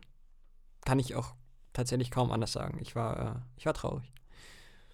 Meine heißgeliebte Pepsi-Cola. du Schade. wolltest dich jetzt wegen irgendwas beschweren noch. Ja, Ach, das war die Beschwerde. das war die Beschwerde. Ach so. Ich dachte, du willst dich beschweren darüber, ähm, was die beiden Halbfinals Auslosungen waren quasi. Denn ich sag mal, gegen Sinalco hätte Pepsi vielleicht gewonnen. Denn niemand auf der Welt mag Sinalco, wenn Das es stimmt. Fritz Cola gibt. Ich habe tatsächlich ausgelost, denn ich dachte mir, es gibt kein, kein faires Halbfinale in dem Sinne, ob ich jetzt Pepsi gegen Fritz oder Cola gegen Fritz oder so. Deswegen habe ich die vier Sachen einfach aneinander zugelost. Und am Ende hat Fritz dann natürlich auch das Finale locker gewonnen gegen Coca-Cola. Wobei offiziell läuft momentan die Abstimmung noch. Also es Ja, kann noch was Zeitpunkt der Aufnahme passieren. läuft sie noch, aber ich bin mir schon sehr sicher, vor allem da ich entscheide über diese Abstimmung, habe ich als Demokrat natürlich auch das Recht zu sagen, die geht so und so aus. Hast du nicht. Nee? Nein. Okay, ich dachte. Ich habe da auch noch ein Auge drauf. Ich bin der Wahlbeobachter der OSZE. Alles klar. Kann- ja, dann schiebe ich mal eben Zehner rüber und dann, naja, ne? Guckt der Oh, Mensch. Wahlbeobachter in die andere Richtung. Ja, gut, das ist natürlich, äh, da können wir nach der Aufnahme nochmal drüber diskutieren. Ich habe ein Thema anzusprechen, was mich sehr belastet, wenn ich die Videos von Best of Bundestag sehe. Habt ihr schon gewusst, dass die AfD da jetzt sitzt? Da sind Nazis. was ist da denn passiert, Leute? Ähm, in den Grafiken, wenn der Bundestag quasi besetzt wird, in den Wahlgrafiken, hast du immer so wunderschöne Kuchenstücke, ne? Zack, zack, zack. Sieht geil aus. Schwarz, Rot, Gelb, sonst was. Und in echt hast du aber komplett verschobene Sitzreihen. Die sind so versetzt, die Bänke, also die greifen im Prinzip ineinander. Dann sitzt so ein grüner Gefühl zwischen den Linken irgendwo. Also diese Bänke sind nicht regelmäßig. Wenn du gerade hochguckst von der Rednerposition, dann so hast du zickzack. immer so Zickzack-Verschiebungen innerhalb dieser, dieser Gruppen. Also, boah, Es ist unbefriedigend. Es, es ist, ist super unbefriedigend. Ich, ich finde es super unangenehm. ich äh, kann da gar nichts weiter zufügen. Ich stimme dir einfach zu. Ja. Das ist, äh, es ist Ja. unschön. Ich schicke mal einen Brief hin, weil das, das kann so nicht. Ich kann das nicht. Es muss jetzt einfach auch, es muss auch einfach symmetrisch gewählt werden jetzt. Es ist, ist an der Zeit. Dann stock doch noch weiter auf. Ist doch jetzt auch egal. Leute, es ist 2020, wir hatten das Thema vorhin schon, da kann man auch mal symmetrisch wählen. Reißt euch mal am Riemen. Apropos reißt euch mal am Riemen, der zweite Punkt, der mir äh, tatsächlich, lass mich auf die Uhr schauen, ungefähr vor relativ genau drei Stunden sauer aufgestoßen ist. Ich bin von der Arbeit gegangen und ähm, was viele nicht wissen, weil ich gesehen habe, dass etwa die Hälfte der Zuhörer tatsächlich nicht äh, aus Hildesheim kommt. Wir arbeiten ja bei der Zeitung, die absolut im Mittelpunkt des Stadtzentrums liegt. Äh, sprich, wenn wir von der Arbeit gehen, gehen wir oftmals irgendwo durch die Fußgängerzone. Fußgängerzonen in größeren Städten haben es so an sich, dass da gerne mal Infostände sind. Glücklicherweise nicht, wenn es kalt ist, weil da will sich keiner einen Arsch abfrieren. Da bleibt auch keiner irgendwo stehen und lässt sich irgendwas über Robbenbabys erzählen. Jetzt wird es aber wärmer. Und ich habe den ersten Stand gesehen. Es ist wieder soweit, die Zeit des Spießrutenlaufens hat begonnen. Die Zeit des Ich gucke so aggressiv und so menschenfeindlich wie möglich, damit ich ja nicht angesprochen werde. Ja, es ist kritisch. Ich finde das nicht schön. Also dein normaler Gesichtsausdruck im Prinzip. Du guckst normal. Ja, nur betont, dass ich die Züge noch weniger fallen. Also selbst wenn ein Hund mir entgegenkommt, versuche ich hasserfüllt zu gucken. Was wirklich schwer ist, wenn mir ein Hund Das ist so ein entgegenkommt. schönes Dilemma. So ein, so ein ganz kleiner, weißt du, so ein, so ein Welpe flitzt auf dich zu Okay, wenn es ein Welpe ist, dann ist alles verloren, dann geht's nicht mehr. und bellt freudestrahlend, bellt dich an, springt an deinem Bein hoch und möchte gestreichelt werden. Und daneben hast du schon so eine Greenpeace-Tante, die nur darauf wartet, dass du die Züge fallen lässt, um dich anzusprechen. Das ist, das ist irgendwie eine, das könnte ein kleiner, eine, so eine Sketch-Comedy werden. Das finde ich gut. Und du guckst die ganze Zeit so hin und her und bist völlig hin und her gerissen. Aber ich glaube, bei einem Welpen, da, da, da habe ich, da bin ich nicht stark genug. Ein Welpe, da muss man einfach grinsen. Oh, ich sehe, Sie mögen Tiere. Na, dann habe ich was für Sie. so, da siehst du nur so, so Freeze-Frame. Nein! Schön. Ja, auf jeden Fall, die Zeit beginnt wieder. Äh, brace yourselves. Wunderbar. Ja. Ja, ich bin soweit durch. Oh, ich habe tatsächlich noch zwei Themen. Und zwar äh, einmal mein Herzensthema. Es ist wieder soweit, eine Woche ist vergangen. Der Präsidentschaftswahlkampf Mhm. geht natürlich weiter. Äh, keine Wahl in keinem Staat in dieser Woche, aber in der nächsten Woche. Nevada. Ich habe das letztes Mal falsch gesagt. Am 22. ist die Hamburg-Wahl und am 29. meines Wissens nach ist die Wahl in Nevada. Geht auch um das Gleiche, glaube ich, ne? Also Ja. kann man verwechseln. Ja, Nevada ist für mich auch das Hamburg der armen Leute oder so. Ja, absolut. So, das ist beides irgendwo am Wasser. Das stimmt Ist halt es? nicht mal. Nevada ist halt Originalwüste. Das ist äh, de facto, wie du sagen würdest, nicht am Ist Wasser. De facto nicht am Wasser. alles, aber nichts mit Wasser. Ja, absolut. Auf jeden Fall äh, wird es da jetzt weiterhin spannend bleiben. Joe Biden im Sturzflug, Geiersturzflug könnte man fast sagen. Michael Bloomberg, der, also das ist tatsächlich auch schon, also so unfassbar dreist, das muss man sich mal erstmal trauen. Es gibt den sogenannten Super Tuesday, wo 14 Staaten gleichzeitig äh, wählen. Der ist am, oh Gott, ich glaube am 2. März, am 4. März, Anfang März auf jeden Fall. Ähm, trotzdem wählen vier Staaten vorher. Michael Bloomberg hat sich hingestellt und hat gesagt, naja, komm, dieses ganze Geschmeiß, was da vorher wählt, das ist mir alles absolut scheißegal. Ihr, ihr seid mir halt wirklich absolut egal. Ich stelle mich erst oder lass mich erst zur Wahl aufstellen an diesem Super Tuesday. Und selbst wenn du ihn wählen wolltest, hattest du da halt jetzt in diesen vier Staaten vorher gar nicht die Chance, weil er gesagt hat, ach komm, das Geschmeiß lassen wir links liegen. Ich fokussiere mich darauf, wo ich wirklich was gewinnen kann. Ist halt schon echt unfassbar dreist. Der hat äh, vor ein paar Monaten erst angefangen mit seiner Präsidentschaftskandidatur, hat schon 400 Millionen Euro aus seinem Privatvermögen da reingebuttert. Er ist, hat, ich glaube, Net Worth von 60 Milliarden Dollar. Dementsprechend ist ihm das herzlich egal. Also gegen Trump ist er halt immer noch stinkreich. Also Ja. Trump ist wirklich arm gegen Bloomberg. Ist er? Ja, doch. Ja, Bloomberg. Bloomberg ist, glaube ich, unter den Top 20 reichsten Menschen der Welt. Das ist wirklich, Der ist das ist- ziemlich reich. ich glaube, da kannst du scheiße reich sagen. Der kann fast machen, was er will. Der kann nicht mehr pleite gehen. So viel Kohle kann der überhaupt nicht ausgeben.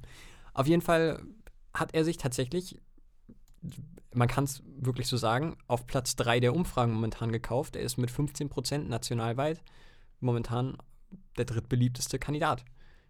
Davor sind nur noch Joe Biden, ganz, ganz knapp. Der ist ungefähr bei 16%. 16, 17 Prozent. Und Bernie Sanders, der momentan in Umfragen hoch erlebt, der ungefähr bei 27, 28 Prozent rumkrebst. Äh, das ist sehr, sehr gut für ihn, aber darf nicht vergessen, vor zwei, drei Wochen war auch Joe Biden bei 27 Prozent. Die hat er mittlerweile ordentlich verspielt. Ist er tatsächlich auch selber dran schuld. Auf jeden Fall hat Michael Bloomberg gestern, am Mittwoch, den 19. Februar, seine erste Live-Diskussion gehabt. Äh, Es gibt ja immer so Debatten, je nachdem, wo dann zunächst gewählt wird. Die war jetzt in Las Vegas. Und da hat er ordentlich aufs Fressbrett bekommen, aber so richtig. Da hat er sich keinen Gefallen mitgetan, aber muss er ja früher oder später mal. Ja, ist, äh, ich finde es einfach, ich kann es nicht oft genug sagen, ich finde es spannend. Ich finde es einfach schön. Das ist, äh, ich freue mich jedes Jahr wieder drauf. Äh, also Jedes jede, Jahr, jede krass. vier Jahre. Jedes Jahr, wenn So. US-Wahl ist. Super. Jedes Mal. Ja, da gibt es dann nächste Woche mit Sicherheit nochmal ein schönes Update. Ihr da könnt euch drauf freuen. freuen wir uns natürlich alle drauf. Hammer. Demokratische US-Wahlen, super. Ja, es klingt nicht spannend, aber Leute, wenn ihr euch da ein bisschen mit beschäftigt, das ist schon wirklich wie, es hat ein bisschen was von GZSZ. Weil eigentlich jeder ein bisschen lügt und dann beefen die sich da alle ein bisschen an. Das ist echt so ein bisschen wie, wie deutsche Politik mit ein bisschen Glitzer und ein bisschen Kokain. Und ein bisschen mehr Geld. Und ein bisschen mehr Geld. Ja, und es ist auch irgendwo ein bisschen wichtiger, weil wenn die USA gegen die Wand fahren, fährt meistens der Westen gegen die Wand. Ist auch nicht so cool für uns hier. Aber das äh, sehen wir ja später.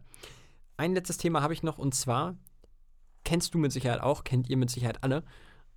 Auf Facebook werden einem ständig diese komischen Kochvideos vorgeschlagen. Die sind vielleicht so eine Minute, sind so äh, sehr, sehr kurze Videos. Äh, die haben oft denselben Aufbau, wo dann irgendwas gebacken wird oder sowas. Oder es gibt so Live-Hacks. Aber hauptsächlich wird da irgendwas gebacken oder gekocht. Sagt mir gar nichts. Ganz, ganz vielen Jump-Cuts. Du hast äh, oftmals, ist es so, dass du da eine große Schale hast und dann hast du da irgendwie ein paar Schalen mit ein bisschen Zutaten und so eine ekelhaft nervige Ukulelenmusik und dann wird das da alles zusammengepanscht und am Ende hast du irgendwas, was ganz cool aussieht und ja so einfach war. Hat teilweise acht- bis neunstellige Views. Das ist komplett bekloppt, wie das durch die Decke geht. Ähm, das ist auf jeden Fall äh, eine sehr, sehr valide Möglichkeit, virale Videos zu machen. Machen sie auch ganz viel Kohle mit. Ein BBC-Reporter, der heißt, äh, weiß ich nicht, habe ich nie aufgeschrieben. Sein Twitter-Handle ist This is Fox mit Doppel-X am Ende. Äh, für diejenigen, die das googeln wollen. BBC-Reporter hat sich auf jeden Fall hingesetzt und hat mal so ein paar von diesen äh, Live-Hacks und von diesen viralen Backgeschichten nachgebacken und hat gemerkt, dass das halt absolut nicht möglich ist. Also ein Großteil davon ist tatsächlich fake, weil da entweder irgendwelche nicht so sexy Backschritte, Kochschritte ausgelassen sind oder irgendwelche Sachen da einfach nicht funktioniert haben. Äh, Aber geht es darum, tatsächlich was vorzumachen? Ich dachte, sowas wäre nur Pleasing tatsächlich nee, zum nee, Anschauen. ist tatsächlich im, im Sinne von, auch schaut mal, wie einfach das ist. Die meisten Leute gucken sich das halt nur an, aber machen es nicht nach. Weil sie sagen, oh Mensch, das ist aber cool. Aber es hat sich halt jetzt ein, ein Reporter mal hingesetzt und hat die tatsächlich mal nachgemacht. Und hat wirklich eins zu eins versucht, das so zu machen, wie, wie die das vorgemacht haben. Und es hat einfach fast nie funktioniert. Hm. Das finde ich spannend, dass selbst da einfach gefaked wird. Selbst da. Ja, selbst da. Selbst Nicht bei solchen Billo-Sachen. Meine liebsten Kochvideos sind sicher. Nee, die, ich habe hab sowieso einen persönlichen Hass gegen die, was nicht an den Kochvideos an sich liegt, sondern dass sie alle mit der gleichen nervigen, beschissenen Ukulelenmusik hinterlegt sind. Ich kann, also das ist mein Nummer eins meist gehasstes Instrument mittlerweile. Weil das Ich überall hinterlegt Scrubs ist. super. Ja, weil es da auch hauptsächlich gespielt wird, äh, wenn die äh, A Cappella-Band singt. Was schon mal super Was Sinn eigentlich macht, ne? total sinnfrei ist, aber ist halt so. Die Freundin vom Hausmeister ist es am Ende, oder? Nee, von Ted. Ja, Ja. Ja, von Ted. genau. Die dann auch in Big Bang Theory später spielt. Ja, stimmt. Ach schön. Scrubs wäre jetzt schön. Ja, das stimmt. Ja, so eine Runde Scrubs. Oder eine Runde Top 5. Genau. Und zwar können wir jetzt quasi den Cliffhanger beenden. Boah, der Cliffhanger wird aufgelöst. Hast du noch äh, Honorable Mentions gefunden? Nee, ich habe mir aber tatsächlich auch keine Gedanken mehr gemacht. Okay. Ich habe noch zwei von der letzten Woche übrig, die nicht in die Top 10 gerutscht sind, weil sie es nicht verdient haben oder weil Alternativen dazu die zehn Top-Plätze der coolsten Film- oder Serienwaffen belegt haben. Da habe ich zum ersten das Lichtschwert von Kylo Ren, das mit den beiden kleinen Seitendingern, das so ein bisschen eher knistert, ein bisschen kaputter ist als ein normales Lichtschwert. Unfassbar geiles Design. Das ist schon cool, das stimmt. Und äh, die heilige Handgranate von Antiochia, bekannt aus dem Film äh, Die Ritter der Kokosnuss, womit das böse Killerkaninchen schlussendlich besiegt wird. Sie wird geholt, wird von mehreren Mönchen getragen, die dabei irgendwas sinn sinnfrei singen. Und dann gibt es irgendein äh, Anleitungsbuch, wo auf irgendeiner Seite steht, wie man diese Handgranate benutzt. Man muss das, das Kreuz Jesu rausziehen und sie dann auf drei werfen. Fünf. Drei? Fünf. Oh ja, stimmt. Es ist und einfach fantastisch. die und das Kaninchen explodiert. Und das ist fantastisch. Die heilige Handgranate von Antiochia. So, du mit deinem Platz 5 der coolsten Film- oder Serienwaffen. Bitte sehr. Und das wirst du mir gleich schon um die Ohren ballern. Ich möchte nur noch mal doch keine Waffe. Ganz genau, das wirst du sagen. Ich möchte nur noch mal kurz anmerken, dass es in dieser Top 5 eine große Überraschung geben wird. Möchte ich anmerken. So, mein Platz 5 ist aus dem Film Monster House von, ich meine, 2006, gemacht von keinem geringeren als einem der größten Genies der vor allen Dingen Seriengeschichte, Dan Harmon. Unter anderem bekannt für Community und Rick and Morty. Wusste ich zu der Zeit noch nicht, als ich den Film gesehen habe. Monster House. Äh, das Haus aus Monster House. Gut, hätte man sich jetzt fast denken können. Das Haus ist nämlich, es ist jetzt wirklich kein Spoiler, es lebt. Und es ist für einen Kinderfilm ziemlich angsteinflößend und es kann sich auch bewegen. Es äh, steht einfach mal auf und verwüstet eine halbe Stadt. Es sieht verdammt cool aus, du kannst drin rumlaufen. Es hat, es ist nicht nur eine, eine, eine Waffe, ein Monster, sondern es hat auch menschliche Züge.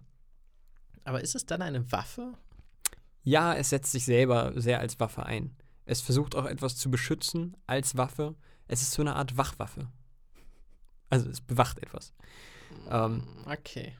es geht schon sehr in die Offensive, daher denke ich, dass es eine Waffe ist. Ich könnte Und das Haus jetzt aber nicht cool mit aus. auf ein Schlachtfeld nehmen. Ja, das war aber auch nicht, äh, das war nicht die Anforderung. Mm, Ich könnte auf dem Haus oder in dem Haus sitzend in die Schlacht ziehen. okay, denn das Haus kann sich ich fortbewegen. dieses eine Mal gelten. War das Es, die quasi, es, ist, es ist quasi ein Reittier, nein. okay. Äh, ja, das Haus, Monsterhaus sowieso, glaube ich, nicht mehr so ganz gut gealtert. Die Animation sieht, glaube ich, heute nicht mehr so pralle aus. Aber für einen Kinderfilm, sage ich mal, finde ich, ist der absolut passabel. Das Monsterhaus. Mhm.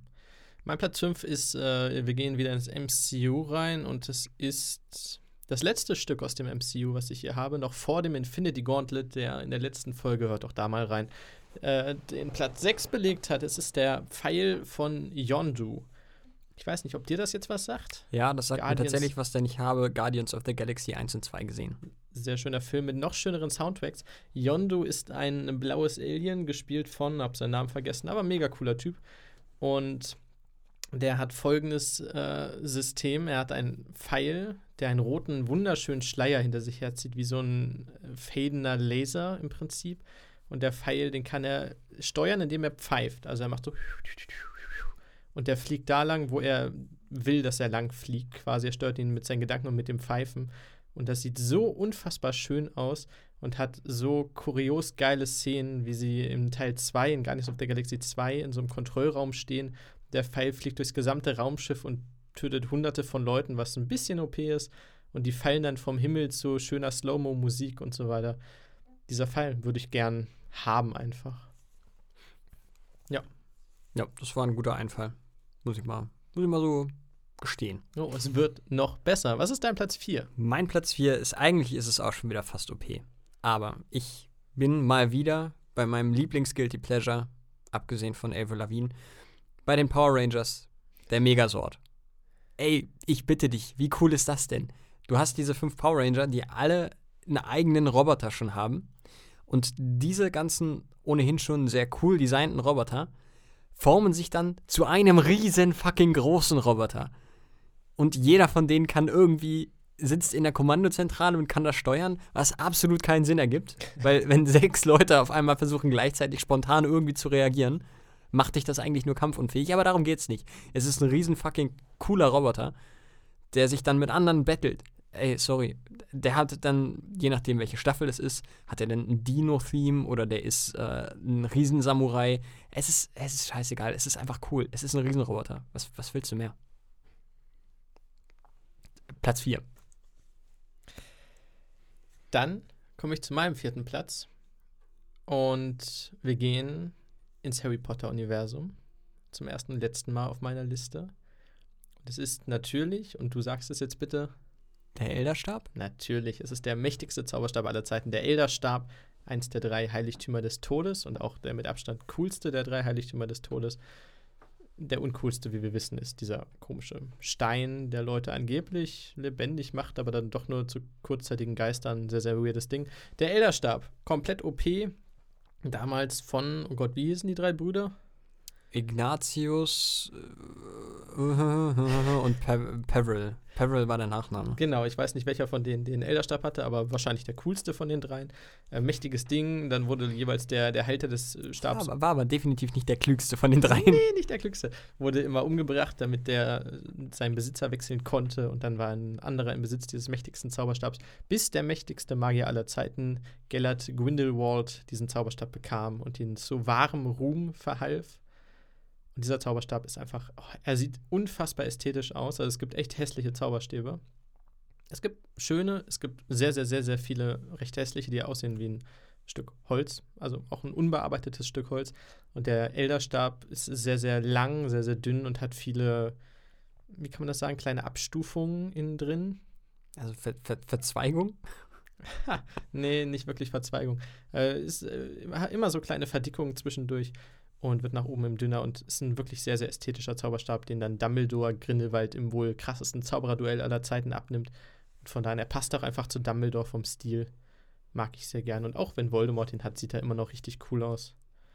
Der Elderstab. Und ich finde, Harry Potter ist ein Vollidiot, dass er ihn zerbrochen hat.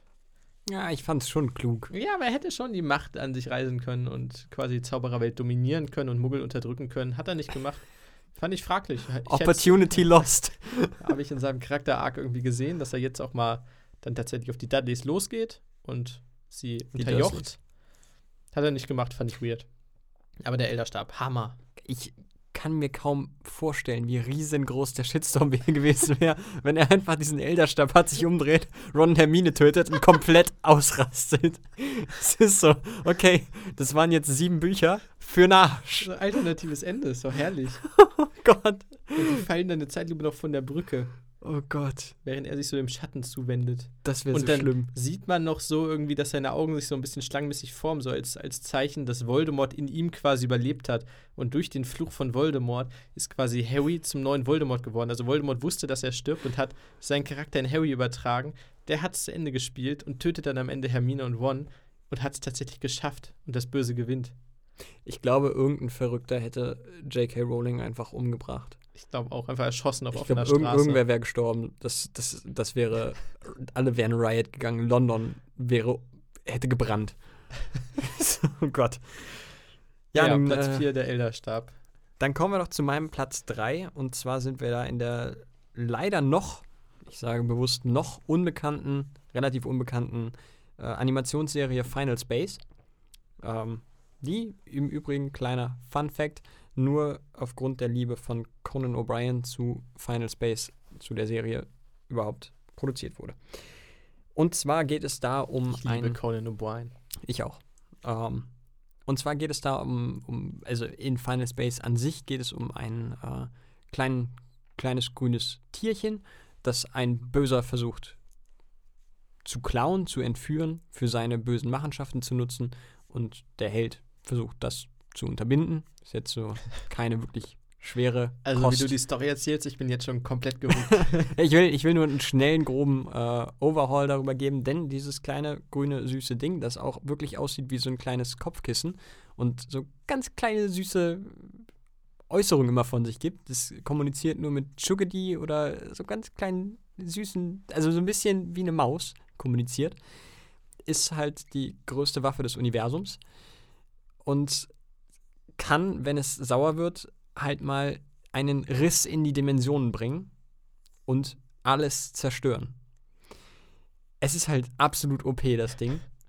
Es ist aber auch total süß. Und das ist, es ist total geil. Das ist die süßeste Waffe, die es gibt und in diesem Universum auch die mit Abstand gefährlichste und mächtigste. Wenn der loslegt, dann siehst du halt kein Gras mehr. Mooncake. So heißt es. Mooncake, ja. Mooncake. So heißt es. Oh. Das ist mein Platz 3. Ja, es ist, es ist total süß. Google, googelt mal nach Final Space Mooncake. Es ist total süß. Und hört euch dann vielleicht auch noch die Sounds an, die es macht. Aber holla, wenn der Typ loslegt, dann ist halt echt zappenduster. Mein Platz 3, und es war ein, eine schwierige Wahl zwischen zwei, das eine ist dann ganz rausgeflogen. Eigentlich wollte ich Hathafang nehmen. Wir reden von Arwens Schwert, dem Säbel, das eigentlich Elrond gehörte, das Elbenschwert. Sieht aus wie ein langer, sehr eleganter Säbel mit einem Widerhaken.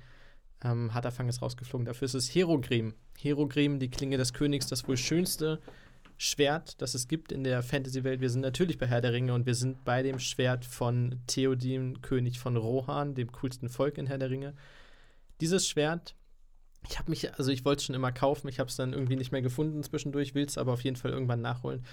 Es ist das schönste Schwert, was es gibt. Ich weiß nicht, ob du dich erinnerst, Herogri äh, Theoden, der König, war ja besessen von Sarumans Macht, wurde dann befreit von Gandalf und zieht dann zur Erinnerung an sich selbst das Schwert aus der, aus der Scheide und äh, du hast ein, also du hast zwei Pferdeköpfe, die sich küssen und dadurch am, am Kopf des Griffes quasi ein Herz formen.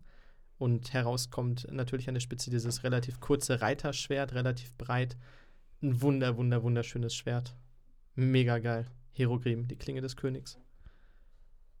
Ja, ist auch eine schöne Szene. Definitiv. Hammer. Und na gut, das ist halt Herr der Ringe. Ne? Also es gibt wenige Szenen, die nicht schön sind, aber das ist tatsächlich eine sehr wunderbare Szene. Und dieses Schwert ist wirklich hübsch. Ja, meinen Platz 2 können wir, glaube ich, stark abkürzen, denn das war dein Platz 4 bei mir auf Platz 2, der Elderstab aus Harry Potter. Zu Recht. Mein Platz 2. Und wir gehen in die 60er Jahre. äh, wir reden natürlich von meiner allerliebsten Filmserie Winnetou. Und daher ist logischerweise Platz 2 die legendäre Silberbüchse von Winnetou. Ein langes, unglaublich schönes äh, schwarzes Gewehr mit silbernen Beschlägen. Also im Prinzip vielen silbernen Punkten da drauf. Und auch aus Silbernieten ein, ein W, glaube ich, zumindest in manchen Versionen auf den, auf den Schaft gehauen. Es ist wirklich, wirklich ästhetisch und hübsch. Winnetou ist eh ein kompletter OP-Schütze. Also, das ist eine, ich glaube, alte Balkal-Doppelhahnflinte oder so heißt das Ding eigentlich. Ich habe das irgendwann mal nachgeschaut. Es ist eigentlich ein relativ unpräzises Gewehr. Und der kann halt locker über Kim und Korn über 500 Meter Leute von Bergen schießen. Also, das ist schon Indianer so, dem machst du nichts vor. Der, der kennt sein Handwerk, der hat damit geübt. Und er kennt keinen Schmerz. Ja, naja. Sorry, das war, das musste jetzt sein. Also Henry Stutzen von Old Shatterhand auch cool oder der Bärentöter, aber die Silberbüchse, alter Schwede, was für ein Ding. Hätte ich sehr gerne. Wird wahrscheinlich sehr viel Geld kosten und ich müsste diverse Waffenscheine dafür machen. Aber die Silberbüchse, Platz 2, Hammer. Das wäre geil. Das so, wenn sie dich fragen, ja, und wollen sie damit jetzt jagen gehen oder sind sie im Sportverein? Nee, also ich will mir das halt schon eigentlich nur an die Wand hängen. Ja, aber, also, was? das wäre schön. Das würde ich gerne sehen. Ja, kommen wir zu meinem Platz 1 und zur, glaube ich, größten Überraschung dieser Top 10. Denn, und jetzt halte ich fest, wir befinden uns im Universum von Marvel. Bam, bam, bam. Jetzt bin ich gespannt. Ja, Jetzt ich hast du muss, ich muss deine Euphorie ein bisschen bremsen. Denn äh, wir sind nicht bei einem Marvel-Film, sondern bei einer Marvel-Serie. Und zwar sind wir bei Jessica Jones, Habe ich nie gesehen. die meiner Meinung nach coolste Waffe in Filmen und Serien. Killgrave, die vollständige Gedankenkontrolle. Das ist wirklich absolut OP. Gerade so, wie sie wirklich auch dargestellt wird in Jessica Jones Killgrave. Äh, wenn du, wenn du weißt, was er kann und wie er es einsetzt, dann stellst du dir wirklich konstant in der ersten Staffel die Frage, wie the fuck willst du den platt machen? Du hast halt keine Chance. Wenn er dich sieht, wenn er anfängt mit dir zu sprechen, machst du automatisch das, was er will. Aber du kannst den von hinten angreifen. Ich glaube, es geht tatsächlich so weit, dass er nur an dich denken muss. Dann hat er dich quasi im Bann. Es ist absolut OP. Also es ist auch wirklich, du kannst da nicht gegen ankämpfen. So, äh, öfter mal macht das keine großen Spoiler, aber er bringt halt auch mehrere Leute um, indem er sagt, so ja, mir ist langweilig oder keine Ahnung, du hast mich jetzt lang genug bedient, so ja, keine Ahnung, schieß dir den Kopf. Also wenn ihm langweilig ist, dann sagt er halt so, ja, spring vor den Bus. Passiert halt einfach so. Und die Leute machen es. Das Bösartige und ja, Gott sei Dank ist es nur in der Serie, bisschen auch badass coole. Er ist schon cooler. Er wird gespielt von David Tennant. Äh, unter anderem bekannt als Barty Crouch Jr. oder Oh. Doctor Who. Ist ein unfassbar genialer Schauspieler. Wahrscheinlich mag ich ihn auch unter anderem deswegen so sehr. Wenn er sich hinstellt und einfach jemandem befiehlt, lauf jetzt vor den Bus, weil mir gerade langweilig ist, oder weil du, keine Ahnung, zu lange gebraucht hast, um mir ein Eis zu bringen, dann ist es schon irgendwie beeindruckend und beängstigend. Äh, vor allen Dingen, wenn man weiß, was man in der Serie da mitkriegt, dass die Leute trotz allem bei vollem Bewusstsein sind. Sie machen, sie können sich nicht dagegen wehren, aber tief im Innern kriegen sie das halt alles mit. Und das ist, äh, er manipuliert dann teilweise auch Leute so sehr unterschwellig und das über Wochen, Monate lang, parallel ganz, ganz viele Leute. Es ist, ähm, also, ich, es ist einfach die, die eindrucksvollste und in meinen Augen auch mächtigste Waffe, Die die Ultimative. ich kenne. Die ultimative Waffe. Das meint ja fast langweilig jetzt. Es ist fast schon erwartbar. Wir gehen zurück ins Star Wars-Universum. Kylo Rens Lichtschwert ist rausgeflogen, dafür kam das rein. Es ist äh, das Lichtschwert von Luke Skywalker. Und ja, jetzt bist du erstmal, ja, ist ein Lichtschwert, schön. Ähm, es ist das erste grüne Lichtschwert in der, wir gehen davon aus, erst Filme 4, 5, 6, dann 1, 2, 3. Wir haben bis dahin nur die roten und blauen gesehen. Und in Episode 6 hat Luke sein eigenes Lichtschwert gebaut, nachdem das andere ihm abhanden gekommen ist, zusammen mit seiner Hand. und er geht zu Darth Vader, stellt sich quasi seinem Vater, um mit ihm zum Imperator zu gehen. Und Darth Vader nimmt ihm das Lichtschwert ab, was zum ersten Mal grün aufleuchtet. Wobei in dem Moment im Jabba's Palast am Anfang ist auch schon egal. Und auf dieser Brücke, ich meine nur den Sound gerade, dieser Sound, wenn dieses Lichtschwert angeht, ist ein unglaublich befriedigendes Zischen. Das hat kein anderes Lichtschwert. Es ist deutlich, deutlich dumpfer, deutlich kräftiger. Und äh, das, das kann ich mir den ganzen Tag anhören, nur wie dieses Lichtschwert an und ausgeht. Das Grün ist wunder, wunderschön. Ich finde die blauen Lichtschwerter auch cool, aber nichts ist für mich, kommt an ein grünes Lichtschwert ran. Das ist mit Abstand das hübscheste, auch vom Griff her, Schwert, das es gibt bei Star Wars. Und deswegen, weil diese Waffe einfach phänomenal ist, weil die Idee von George Lucas großartig war, das Lichtschwert, weil es iconic ist, und zwar das von Luke Skywalker. Das war meine Top 10 der coolsten Film- und Serienwaffen, die es gibt. Und auch deine. Unsere beiden quasi. Das waren die definitiv, kann man auch jetzt offiziell so sagen, Wikipedia-Artikel könnt ihr machen, die 20 besten Waffen. Punkt. Aus. Ja. Darunter sind auch Häuser, wie wir gelernt haben. Ja, ein Haus, das man quasi als Waffenreittier in die Schlacht reiten kann. Und ein Buch, wo man einen Namen reinschreibt und der stirbt. Ich Ja. finde es immer noch fragwürdig, aber das sind unsere Entscheidungen. Wenn ihr andere Entscheidungen habt, dann übermittelt sie uns gerne. Schreibt uns bei Instagram eine DM. Heißt das DM? Ich weiß es Ja. nicht. Tut es. Eine DM unter Steinwurf im Glashaus oder so ähnlich. Ja.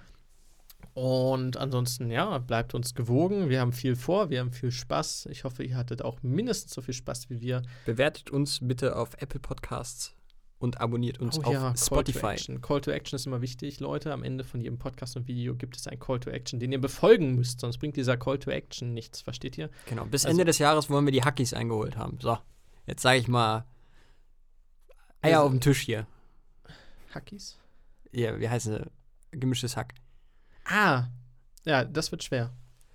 Ja, aber man muss sich auch wirklich äh, wenigstens fordernde Ziele stecken. Okay. Ähm, bis dahin, bleibt uns gewogen, habt Spaß. Wir hören uns nächste Woche wieder. Haut rein. Ciao.